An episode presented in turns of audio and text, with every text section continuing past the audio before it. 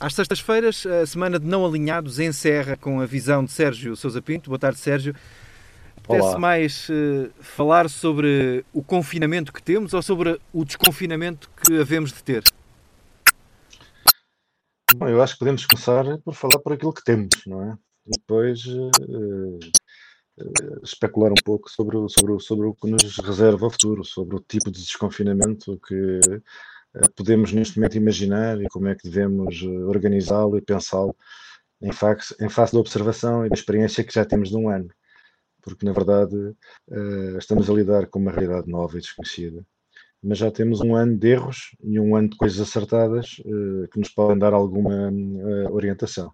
Mais erros ou mais coisas acertadas?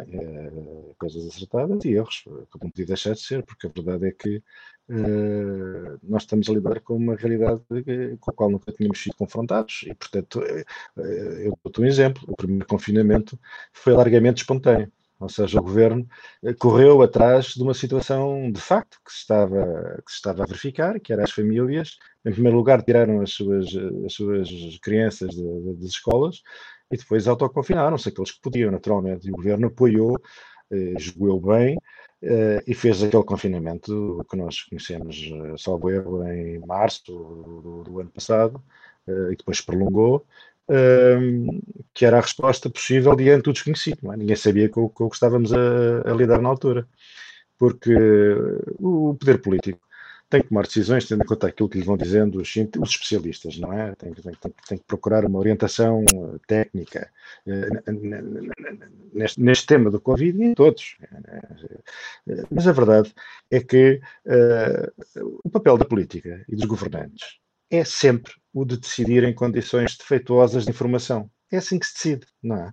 Essa é a regra na política, é a regra na economia, mas talvez, sobretudo, na política. É raro existirem condições ótimas para a decisão. Portanto, as decisões e a qualidade da estratégia seguida e o plano de confinamento e as soluções encontradas no, no, no terreno foram sempre decisões, umas correram melhor, outras pior, mas tomadas nas condições normais, que são condições defeituosas em termos de informação, e condições insuficientes. Uh, depois verificou-se também um fenómeno muito curioso, na minha opinião, que foi um certo endeusamento da ciência. Vamos lá ver. Eu não quero aqui pôr em causa a validade do chamado conhecimento científico, ele é muito importante, mas uh, este, este endeusamento na ciência, eu, enfim, na ciência e nos seus intérpretes, uh, nos cientistas, uh, se levado ao extremo, pode aproximar-nos de uma, de uma mundivisão tipo religioso, não é? já não existe Deus, mas existe uma divindade científica, e a relação que com ela estabelecemos é igual à que tínhamos com Deus. Partimos do princípio de que há uma ordem, e se nos submetermos, a, neste caso, uma ordem ditada pela, pela, pelos sábios, pela, pelos cientistas, e se nos submetermos a ela, se acatarmos as suas determinações, uh, seremos uh, poupados a castigo, a sofrimento e injustiça. Então, é uma, é uma concepção do ponto de vista é, é, é, errada, porque o conhecimento científico é precário, é mais precário do que se pensa. Uh, Veja-se o caso dos, dos, cientistas, pessoas absolutamente íntegras e, e pessoas qualificadas, não, cuja competência nós não, não, não poríamos em, em, causa, que têm arriscado conceber modelos matemáticos da progressão da, da pandemia. Eles têm falhado todos. Uh, e o método deles é científico. E, portanto, nós temos que ter uma certa humildade em relação àquilo que nos diz a, a ciência e temos que ter todos, uh, políticos, jornalistas, uh, todos aqueles que participam no debate público, pretendem contribuir para que as melhores soluções sejam adotadas, a ter uma grande preocupação com a experiência e com a observação, que é realmente com base na experiência e na observação que eu julgo que nós nos podemos aproximar de decisões uh, acertadas. Por exemplo, já na próxima semana, quando se definir um plano de desconfinamento, há, há conhecimento hoje em dia que permite uh, tentar acertar mais, ser mais certeiro nas, nas medidas e nos, nos prazos? Bom, essa é uma belíssima questão, porque ela justamente uh, nos obriga a, ter, a, a reconhecer que uh, uh, o poder político é a única, é o único poder que tem que forçosamente fazer uma ponderação global de todos os valores e todos os interesses em presença, na verdade. Uh, o, o, uh, vejamos o caso dos clínicos. Os clínicos que estão na, na, na, nas urgências e uh, nos cuidados intensivos têm um ponto de vista profundamente marcado pela sua experiência. Eles sabem o que é a situação limite em que o seu trabalho decorreu ao longo dos últimos dois meses, as decisões difíceis que tiveram que tomar e que eles não querem voltar a tomar na vida. Tem, portanto, um ponto de vista profundamente marcado pela sua experiência. Uh, os epidemiologistas têm um ponto de vista uh, diferente, assente numa outra, num outro, vem a realidade, a mesma realidade, mas vem de, de um outro ângulo. A economia uh, também tem que ser tida em conta aqueles. Há muita gente que tem a tentação de uh, dizer como é possível falar de economia quando está em causa a saúde. Isto é pura demagogia, não é verdade? A economia é, é muito importante. A economia confronta-nos com factos da vida, factos duros, factos duros como punhos. É a economia que nos põe comida na mesa, é a economia uh, que permite ao sistema funcionar, incluindo o próprio Sistema Nacional de Saúde. Portanto, do ponto de vista da economia, também é algo que uh, o poder político tem de ter em consideração uh, os estudantes. Uh, as consequências de, de, deste modelo encontrado da, da, escola, através destes. De, a escola em casa, através do, do, do, computador, também é evidente que causa para, os, para esta geração um prejuízo que será pago. Nós pagaremos todos, e sobretudo eles, naturalmente.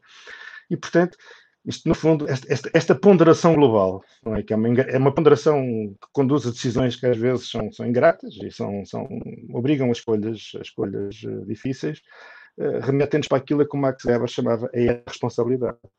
Uh, a necessidade de tomar decisões ponderando os resultados concretos e, e, aceitar as escolhas difíceis. E, e, não, não, e não há forma de fugir disso se uh, se concretizar a apresentação do tal plano uh, que o Primeiro-Ministro tinha anunciado de desconfinamento, ou pelo menos de uma regra de desconfinamento, essa regra deve incluir a hipótese e os critérios para isso de voltar à estaca zero, ou seja, de nos voltarmos a confinar se tudo isto se agravar?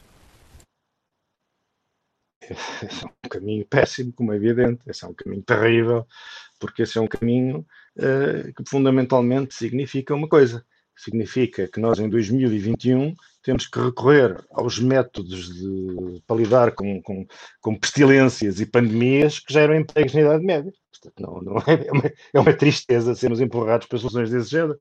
Nós temos é que fazer aquilo que já sabemos que funciona, na verdade. A necessidade de fazer testes em massa, é? uh, é porque a única forma de isolarmos aquelas pessoas que estão em condições de contagiar outras, não é verdade? É a, minha, é a única forma de conhecermos quais são as estirpes que estão ativas na nossa população. Uh, o incremento da vacinação, altamente condicionado, como é sabido, pelo, pela estratégia europeia, que, enfim, uh, é bom que tenha sido uma estratégia europeia, porque isso evita, imagina-se que teria sido um, eh, para, a construção europeia uma dinâmica de concorrência feroz entre os Estados para, para, para acederem às vacinas, tinha, tinha implodido a Europa, na verdade, tinha implodido a Europa. Portanto, esta solução centralizada foi boa, mas a verdade é que a Comissão não esteve especialmente bem e, portanto, nós hoje temos uma capacidade de vacinação que é superior ao número de vacinas disponíveis, e isso é lamentável.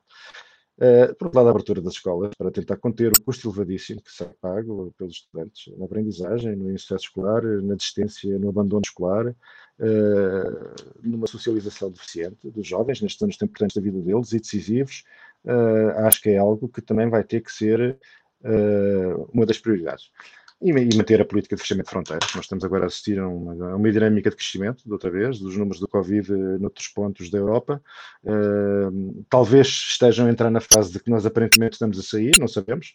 Uh, há imensa incerteza em relação ao comportamento deste vírus. Toda aquela nossa especulação sobre o impacto do Natal no aumento do número de casos é especulação. Uh, não sabemos quando é que elas contraíram a doença, não, fazemos uma estimativa. É natural que haja aqui divergências nos gráficos, mas eu pessoalmente sou muito cético em relação a esta possibilidade do Natal ter sido por si só responsável pelo de janeiro e de fevereiro.